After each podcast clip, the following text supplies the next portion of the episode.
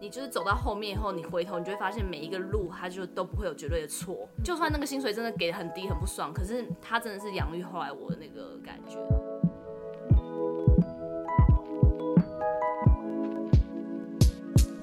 嗨，欢迎收听 Girl Power Talks 女力新生，这是一个集结女力和支持女力梦想的访谈频道。我是节目主持人 Ann。今天节目开始之前，要先非常感谢来自瑞典的 Studio 耳机品牌赞助女力新生他们最新款的 Alva 蓝牙耳机。Studio 他们家的蓝牙耳机比较特别的是，都有主动式的抗噪音功能。开箱后第一件事情就是马上来试试看他们这个主动式降噪功能到底有多厉害。那也刚刚好，最近我和另一半都在台北的一间 Studio 办公，所以当他在线上教课的时候，其实整间 studio 都是他的声音，更不用说我要如何能够好好的专心编辑女力新生的节目音档。用了 Alva 这款他们家的降噪功能，真的挺厉害的。更有趣的是，他们家这一款耳机还另外附上一个专属的飞机音源蓝牙转接器，刚好我十二月要飞一趟去中国，就可以派上用场。好啦，分享了这么多，接下来要跟大家说的好消息是，只要在二零二零年底前购购买 Studio 的产品都可以享有台湾区的限定服务，只要在官网上购买，除了一年保固、三十天退货服务之外，Studio 还会提供大家方便维修与退货的方式。也就是说，今天你要做退货或是做保固维修，都会有专人到府收取你的包裹，而且维修退货都不需要付费。诶，好消息还没完，所有的女力新生的听众，只要输入女力新生独家的折扣代码 G R L P W R T A L K S 就可以享有八五折的优惠。那今天的女力代表专访，女力新生非常荣幸邀请到江湖人称 S 姐，热爱跳舞，理工科背景出身，转型成为猎头顾问，甚至在经历了一场人生大事之后，才让她更清楚明白能够让他快乐的事情是什么。接着是放弃二十二 K 蹦跳新加坡的艾尔莎 Elsa，二十五岁到新加坡工作，二十六岁出版了两本著作，二十七岁还创办了 Jobaway 海外工作顾问。服务公司以及自创的面膜品牌，这两位女力，一位理性，一位感性，理性与感性的交集之下，在今年蹦出了一个大计划，新的火花，完完全全量身定做给女性的线上自我成长学院，称为 Woman Power 女力学院。那这一次的专访内容一样非常的精彩，被我拆分为上下两集，希望正在收听的你可以和我一样，透过这一集的专访，深刻体会到两位的女力精神。对，所以这个冲击是最大的，但我也不后悔这个婚姻，因为没有这过程，我的确不会理解到什么是我现在最喜欢、最想要。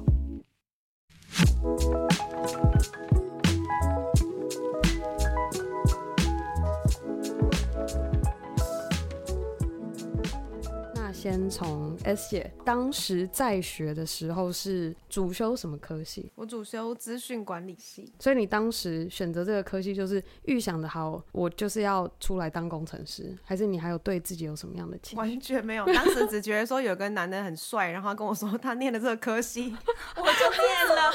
哎、欸，真的当时就这样，嗯，因为我不知道我自己兴趣是什么，我只知道我的兴趣是跳 hip hop，就没看一遍，这 是认真的。然后那你有追到他吗？那个没有，没有。Fail 了，但也没有到追，可是后来就发现，反正我我当时因为他进去了这个学校，我我我大学念原知大学，嗯，我进了这个学校，然后就是因为他，然后进了这个热舞社，所以从头到尾都不会后悔，我觉得很好。哦，还还有跟他一起跳舞？没有，他不是热舞社的，只是因为他建议我去原知大学。我当时人生真的不知道干嘛，所以很多人叫我去念师大。我爸妈叫我去念，对，去当老师，或是去做一些对社会有贡献、有价值的事，未来可以赚钱。然后当时我爸妈也觉得说，念资讯管理系是可以未来的生那个收入会比较好。嗯哼，嗯，所以我就先去了，然后也跟他讲了，我想说我想去元智大学，我就去。但当时我在我大学嘛，是高中的时候，我这个半学霸，自以为是学霸，半学霸。这个，所以大家都会期待我进台政台政青交这一挂的，嗯，嗯，然后当时就跑跑去了元智，但现在也很厉害，啊，卧虎藏龙。对，当当时并不知道自己未来会长怎样，嗯，可就是对对自己的未来本来就很期待，然后不管我去哪个学校，就要去热舞社。热舞社就是你最坚定的那一件事情，我一定要做。去哪我都会去参加热舞社。现在还有在跳吗？现在比较少，但是我的我的我会用我的脑袋跳舞，就是我会看 YouTube 的影片，嗯嗯，然后用脑袋跳，就看一看觉得好强哦，然后用脑袋跟一遍哦，很开心，然后就继续做事情，好妙哦。对，这是什么画面？我就会一直看 YouTube 吧，嗯。满足自己的那个脑袋的欲望，就是感觉嗯，我也跟着一起跳了。OK，看看今天的 session 结束。对，我就是这挂。反正梦想没停就对了。对，没有停，没有停。未来还想要成立那个创业街舞团。是，我相信 Grace 应该会是成员之一。对对，肯定会邀请他。对对对。那 Elsa 呢？呃，你说大学的时候吗？对，我念的是实，我念的是实践大学。然后因为姐是半学霸派，我是半学渣派，就是我超不会念书，然后就是也是念得很烂，所以呃，我是重考第二次念实践大学。嗯、就是我不是说实践大学好不好，但我一直说我重考两次，第二次好像还比较低分，但是我还参加了全科班那样子。那时候选应外系是因为我妈强烈希望我去当空姐，然后我全家。真的，你干嘛傻眼？超适合哎、欸，其实他对啊，我以前瘦的时候真的很适合，很适合，很像范冰冰。然后结果就是因为他们也觉得那可以嫁入豪门什么之类，然后我也觉得那样很棒，所以就进去了。可是就是一路有点发胖，然后那个长荣好像有一个体重限制。就很真实。哎、欸，我不知道长荣有体重限制，有他们就是我以为只有身高，他们有身高，但是他的体重限制他不会讲出来，就是他不能规定。但是其实你会在一些筛选机制就内幕规定的东西。对对对，其实空空姐都是这样，甚至像那说新航好了，就是他的那个衣服好像他的尺寸只有一个。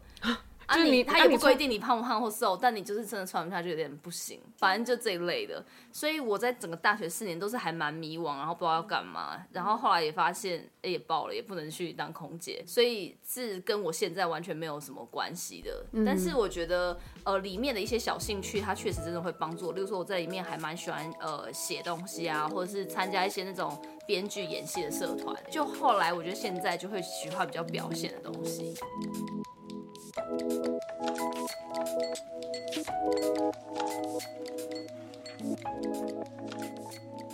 所以当时两位预想的是这样子，那你觉得今天现在的你，跟你回过头来看过去那时候的自己，你有没有发现什么共通点，然后跟最大的不同？我们先从共通点好了。就你回想，除了很爱跳舞，然后现在是会看 YouTube 用大脑跳舞之外，还有没有什么？你现在回想过来就觉得说，哎、欸，好像想到大学学生时的自己，觉得嗯，我还是那个我，只是今天因为这段时间的经历跟磨练，然后才有现在坐在这边的 S 姐跟 Elsa。我发现我的确也真的蛮适合念资讯管理的，因为我是一个很注重思考逻辑的人。我以前的思考逻辑跟现在其实没有变太多，只是思维的广度有变深而已。广度变广，然后深深度变深。嗯嗯，所以其实从以前我就这种人，就学霸，学霸就很喜欢分。你只学霸，半学霸，真的，你就是听众，如果刚好是我国中、国中、高中大学同学的话，哎，大大学就不是学霸，可是高中以前蛮学霸的。你高中高谁忘？我是台，我是道地台中人，西苑高中打棒球的。是有很学霸吗？很学霸，我在西苑的前三名啊。哇！就我很喜欢在大考的时候就瞬间考不好。可是平常成绩都很好，这样。哦，对，你可以，你可以理解那种，对，就就是你就是真的没有什么在念书的准备，可是你平常就是有在学习。对，我平常其实有在念书，我我都会直接告诉别人说我有在念，你在干嘛？所以我以前就是这种人呢。可是因为其实以前多数都是那种根本我就没在念呢，什么时候，然后就骗。对，会有这种人会骗。因为我以前就说我真的很讨厌，我最讨厌这种。我懂懂，但我必须说我是真的有的跟对方说，哎，我都有在念书，你在干嘛？我会呛别人的人。哦。所以我现在的共同点也是，我还是会习惯酸别人，刁别人，就这样。对对，刁别人我就会有一种就是疗愈感。很疗愈。我觉得我的我没有太多那个共同点，毕竟我人生转折很大。那个点好像是说，我以前很还是很积极的想要找自己的一个舞台，就算在大学的时候很多东西都不如人，可是。就是没有放弃找自己的舞台，所以就会参加一些话剧社。讲这种话剧社感觉还很没骨气，因为在那个时候就是我的世界，你知道，就觉得这地球就这么大那样。然后现在就会也会一直希望，就是我做很多事情不只是完全单纯的赚钱，或单纯的为了名气或什么，就是真的是想要找自己的一个舞台。所以我觉得那个共通点是有的。嗯，对。你觉得现在有找到了吗？还是你也还在寻找中？还没还没有到那个再瘦一点就快找到。他常常每天都会这样讲，要习惯。没有啊，就是有了。我一直就是，例如说我自己开始经营自媒体，或是开始写书，然后大家在意到我，例如说我的一些感受，或者是我的想法也认同的时候，我觉得那就是我的我的舞台建立起来的时候，我觉得算是有成功，嗯、还不说大成功，但就一直在往这路走。那不同的呢？我我认知最大最大的不一样，这这个要跟我的小时候有点关系，就每个人家庭背景是不一样的。那我跟 Elsa 都一样，就是。家里以前不是那么缺钱的，对对。那我以前在做在做很多事情的时候，我不是把钱放在第一优先。但有一些人，他的确是家里可能小时候比较缺钱，他就比较先把这个当第一优先，或是搞不好命盘。我当时就是在很多做事情都不不计较钱的情况之下，其实我好像失去蛮多的。我说失去蛮多，是我从高中、大学其实资源很好，我爸会给我很不错的零用钱，我应该把它存起来，我全部花光。嗯，对我都一直在。硬要讲，我最后悔的事就是我当时怎么也把没有把我爸给我的零用钱们好好的存下来，但导致我后来出社会以后的第一份工作做没多久以后有投资一个生意赔钱，我就开始理解原来钱这么重要。因为我当时在国外交换学生的时候，也是我妈，那时候我后来才知道，我妈是用她的退休金。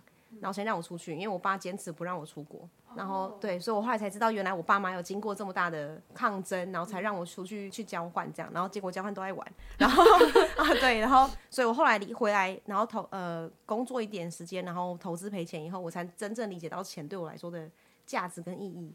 就不管你要做什么更理想的事情，你一定要前提是。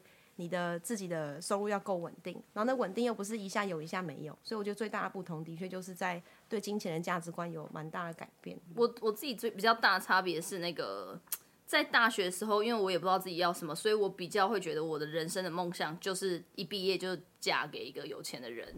就是我真的真的，我真的那时候最大的梦想哦，真的很梦幻。对，然后我的想要就是嫁给他以后，然后就认真就是煮饭干嘛，就是全职全职太太，全职贵妇。对，那时候的想象真的这样，然后真的看得很浅，因为你现在真的长大后才知道，甚至身边的一些朋友经历才知道，就是那好像是另外一个 job。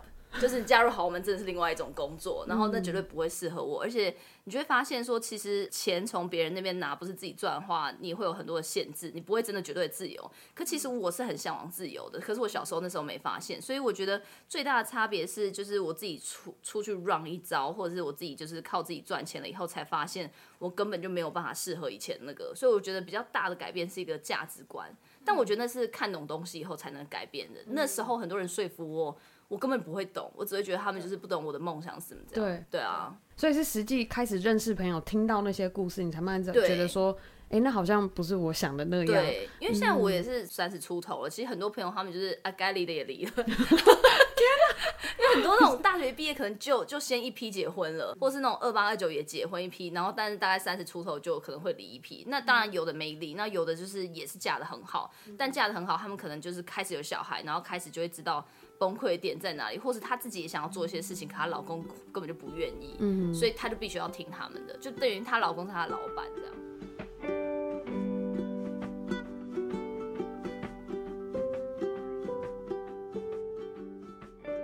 我比较好奇的说，好，建立在刚刚分享的这两个点，一个是。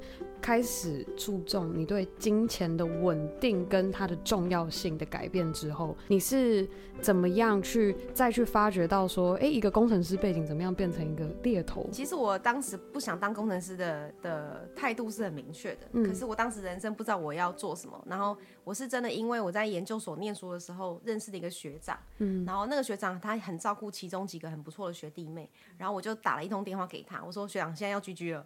然后我完全不适合当工程师，因为我我的人格特质很跳，然后工程师很就很稳，你要在一个在一个电脑桌面前嘛，所以其实我学长一开始就已经跟我讲说我不适合了，但我很反骨，我就说我坚持要去试试看，因为薪水底薪是最高的。那当我一跟我学长讲的时候，他就说，哎，按、啊、那业务行销 PM 你要做什么？然后我就说，哼，我完全不懂什么叫行销跟 PM。当时他才跟我说，不然的话用他的介绍，然后去跟猎头聊聊。然后我就。去跟猎头聊了。没有他，我就没有。其猎头其实看不到我的履历，但因为他把我的履历给了猎头。是猎头公司吗？对，猎头哦，OK，猎头的公司公司。然后那间公司刚好是比较会用白纸的猎人头公司。我当时面试了几间猎人头，那那一间是我最喜欢的外商公司，新加坡商很。哎，我知道是什么，在立在那个新就在那个 New Nineteen 对面旁边那边嘛，对不对？对，新加坡商立可人事顾问公司很长。对，就是一个新加坡商。但我当时觉得这个工作是最好玩的，因为产品是人，然后。变化度很高，嗯、那他们会用我是因为当时刚好很缺工程师，嗯、我又是工程师背景的。哦，所以你就可以有讲那个共通语言，对，我懂工程师在想什么，所以他说那不然试试看好了。原本试用期给我三个月，就完全超难，因为我工程师的思维的那个根深蒂固，就会认为人他答应一件事不就是零跟一吗？嗯，就应该没有有或没有，或是要就是应该要或不要就好了。怎么会要以后到最后说不要？就是当时会颠覆我的一些思维，所以我其实花了八个月我才过我的试用期。八个月，对，那其实猎头压力很大，但当时因为流动率太高，所以他们没有 fire 我。对，我很坚持，我不要回去当工程师，所以我就真的是跟他拼了，就毫无退路，哭超多次的，可是就还是活过来了。在第八个月开始有开花。就真的挖到人，然后才开始比较懂怎么做猎头，然后开始好像越没和越有感觉，越敢跟人对话。嗯、因为我以前是工程师的时候，在传统的公司里面，的确会有那种呃主管上下那个前辈制会很重。对，你看到处长要说处长，对吧？主管要说主管，然后所以当时我看到嗯、呃、我要去挖那种比我高阶人，其实我都会害怕，我会觉得说我没有比他们厉害，嗯、我连挖一个 bias 工程师。你你知道 BIOS 吗？就是一个你开机的时候看到那个黑白画面有没有？嗯，那那个跳来跳去那就是 BIOS。哇，那种工程师我都超紧张。啊，是哦。可是你现在会觉得说，嗯，你想要好工作，你就是要说服我。对，现在就反过来，反过来知道说，其实每一个人工作都有他的天花板。嗯。然后我不用去在意他的 title，因为 title 其实不代表一切。所以我的认知就刚好反完全反过来了，扣掉 title，那要看的就是他薪资跟他这个人的能力是什么。所以后来我才慢慢的转念过来，这样。嗯，所以你的热情所在就是跟人的互动吗？你觉得？超开心。如果我征服了一个职位，或是征服了一个，you know，就是人家找不到的位置，或者是真的很痛苦，你需要没有人有这个人脉的人，你找到了就会有一种成就感。然后在每跟每个人对话当中，其实每一个人的履历都是一个故事，嗯，就会慢慢去了解这个人背后到底。除了工作以外，他在意的东西是什么？因为很多时候决定他工作的都不是钱或是抬头，很多时候是受家庭影响，或是他自己有没有其他的计划去影响他。所以后来我才慢慢的脑袋长大，这样。我觉得这样感觉，你边在多看这些履历，然后认识人的同时，其实是不是也帮助你看到更广的世界？哦，对，过程中蛮感恩的，过程中很痛苦，因为还有时候还是会被 Kennedy 冲掉，Kennedy 就是求职者，对或者是被我们挖的人冲掉，就是。冲掉，冲掉就是被他，江湖味太重了，然 后被他冲掉，就是就被他骗。大家也不是故意骗你的，可是我当时会不能理解。比如说我们 offer 他，比如说一百八十万台币，可是他却选了另外一个一百六十万的，或者是如果他有一百八十万，他后来选了两百万，我们觉得可以接受。但有时候会选一个比我们还低薪的，当时我不能理解，后来我才能理解，原来就就是因为背后可能是因为家庭因素，有小孩，或是家里有生病的爸妈要照顾，他们想要更多时间。类似这样，哦、所以才长大。薪资不是完全决定说他愿不愿意要这个工作，还有工作时数，他们也在乎。其实也会在乎，工作地点也会在乎，所以在乎的东西其实蛮多细节的。那我就是慢慢的用我工程师的脑袋去把它整个逻辑系统化出来，所以我后来就可以把很多人分类。哦，好酷哦！对，就把它分类，然后慢慢就可以理解说这个人他大概会想什么，他的家庭背景长这样，那他会怎么下他的决定，就开始比较了解人性。嗯、但我是用比较工程师的逻辑架构去了解。嗯，对。那 Elsa 呢？我那时候大学一毕业了以后，所以我就选择了广告。那时候我选广告，就是因为它是产业里面比较活泼的。我也是完全都不懂什么行销啊，什么什么那种，所以。呃，我也是，就是老师建议，然后我就去去奥美广告实习，然后实习了以后，我才完全认知了解到这个产业就是还蛮酷的，然后也有一点私心是想要进去拍广告，一直想要当明星，然后后来就发现他们挑选都蛮严格的，然后就就是这样子，这个呃 run 了一遍以后，我就进了真正进入台湾的产那个像广告界这样，所以我就去了其他家的广告公司，嗯、工作了几年以后，我才去了新加坡。就是我有顺序这样，可是我觉得这中间有一个还蛮不一样，就是我一开始在当下虽然很喜欢这个广告产业，可是因为它薪水真的非常低，然后像你们猎头就是佣金奖金制嘛，奖金制，所以你很努力就会得到报酬。对，可是行销它是不一样，它是责任制以外，它的薪水就是在那样，然后你一直加班到底，它也没有加薪，所以就是实际领就真的是二十二 K。所以那时候我就就有点受不了这样，所以我就去了新加坡，真的是完全追求钱。然后我觉得那个差别在于说，我去新加坡一开始，甚至我在写书的时候，我都有点骂，就是有点不爽我之前的那个公司，之前台湾那个产业，就真的直接骂。也放弃的 时候，对，所以我就想放弃的时候可以就这一份工作，就很后来我才发现说，我有办法写书啊，或是有办法在呃接下来的创业这些东西都做很好，是因为我当时在这个广告里面真的有吸收到一些行销的技能。嗯、然后我发现有个很大的感觉是，你就是走到后面以后，你回头你就会发现每一个路它就都不会有绝对的。错，就算那个薪水真的给的很低，很不爽，可是它真的是养育后来我的那个感觉，所以我跟姐超不一样是。我不会用很逻辑的去分析我的每个东西，就是我真的是很感性挂的，就是他很理性，我很感性，然后也跟我们产业落差也是蛮大的。那时候我在新加坡，其实我一开始做的那两前面几个小工作我就不离了，因为那时候就是为了求生乱找，因为我那时候还找过什么洗碗的啊，还有鼎泰丰包饺子，包那个包的，哎、欸，那个薪水很高哎、欸，因为还要就是可以包那个小笼包，然后要展示你啊，我第一次知道哎、欸，对啊，那时候为了求生存，然后各种。所以反正就是乱找一大堆，以后我我我同时也是把这些一直挫败的东西写在我的网络那个文章里面，所以就那时候已经开始有 follower，可是还不够多，那我就一直很想要回当地的广告公司，我当地的奥美广告也投了，那时候还是没有想通，因为后来我才发现新加坡是非常看学历背景的，可我其实实践就是在台湾的一些大学在新加坡是不被认可的，所以我在那边其实根本就不是大学学历，然后广告其实它非常吃在地的文化。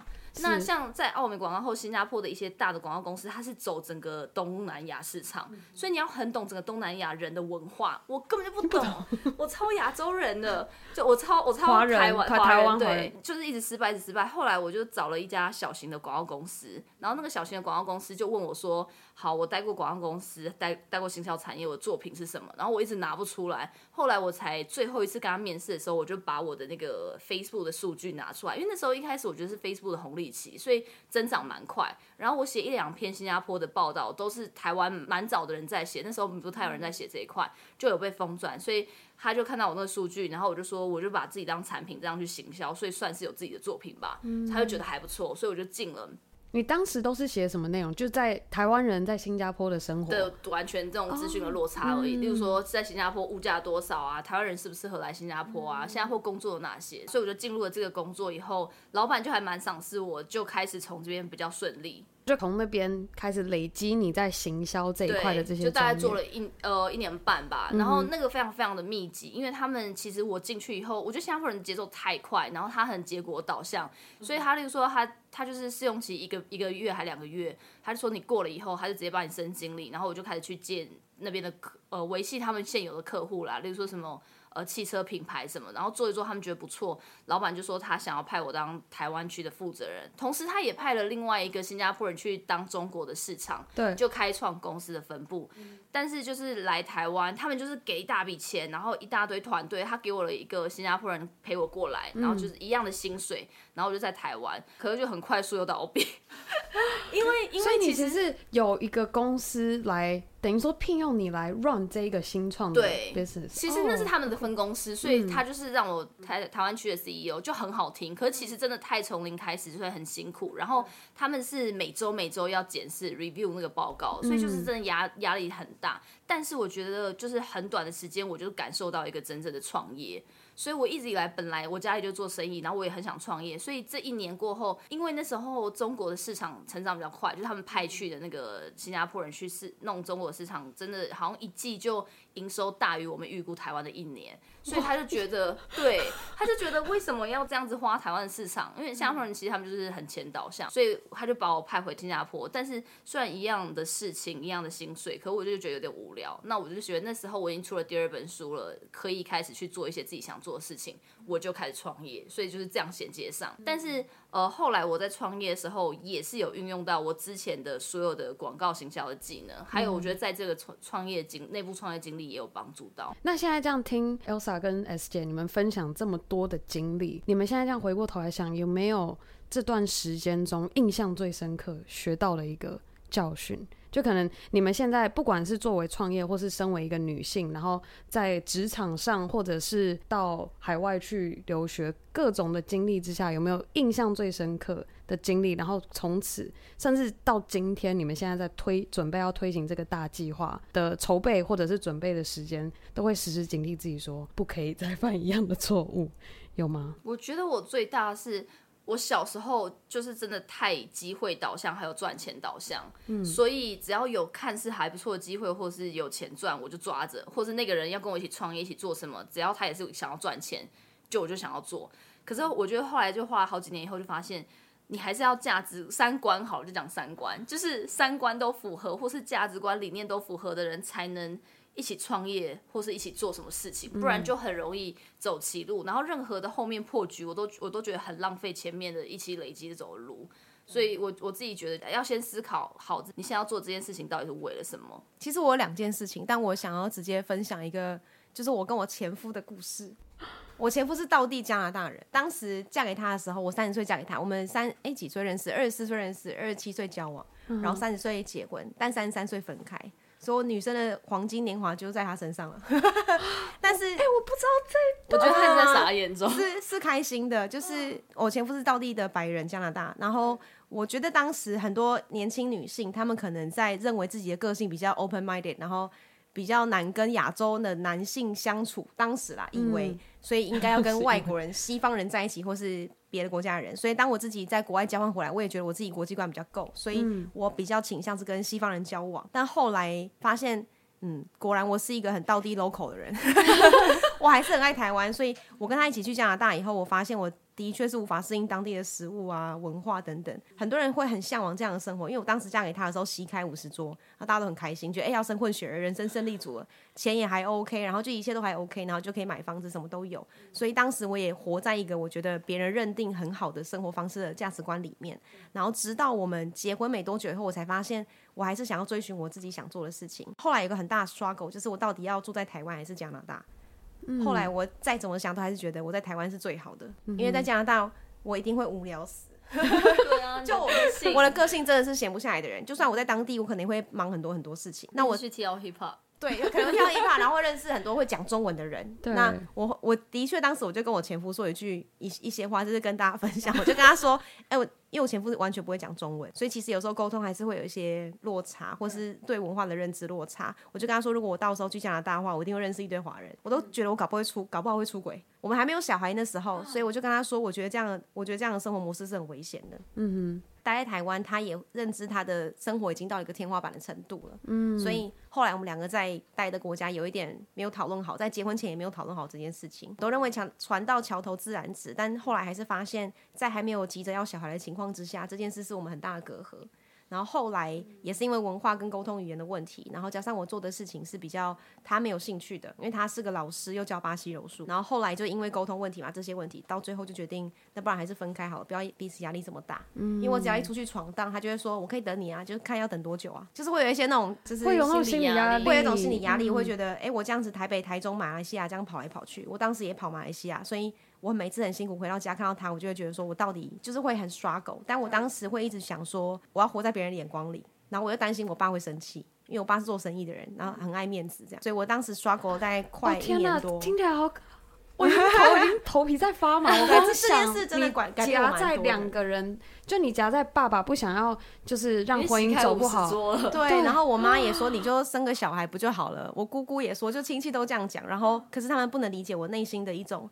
当你回到家无法跟这人沟通的感觉，所以后来我还是决定就放手了。可是这个过程是很辛苦的。一旦我爸觉得好像还好，因为我跟我爸有聊过，然后我爸觉得好像我开心就好这样，对，然后我就觉得就、欸、我就放下，石头就对。但一放下来以后，我就开始去寻，就完全去可以寻找我真的喜欢做的事情。所以因此就跟 Nelsa 讨论到我们现在要做女力创业，然后是我自己非常的有热忱的有热忱的事情，我就觉得这件事非常的开心。如果能够改变很多女性的想法的话，对，所以这个冲击是最大的。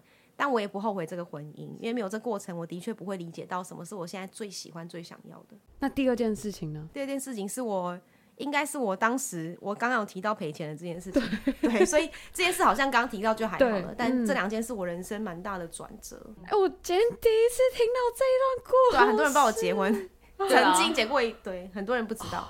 因为我不会特地去去讲。是，我觉得这是非常已经算是比较私人的个人经历。嗯、然后今天 S 姐姐在这边跟我们女力的听众分享，我觉得很多女生真的也会卡在我们当初的那个阶段，就是会觉得到底是敢不敢讲，然后大家都在结了，对，然后真的。如果 fail 了这个婚姻，到底怎么办？大家会觉得很失望或什么？对，所以一般人会不敢讲后面那一段。啊，姐就是真的很勇敢。我，啊、我因为我后来觉得这件事情不讲出来的话没有意义，就是让更多女生知道，其实勇气这件事是可以的。就是、然后没有什么好怕的、啊，就离啦，啊、就离了。离了发现好像 好像蛮自由的，很好，很舒服。对对，但我跟我前夫还是不错的朋友。嗯，那很好，这样很好。我觉得这样子两个人就好很多，变得很像家人，嗯、就升华成像家人。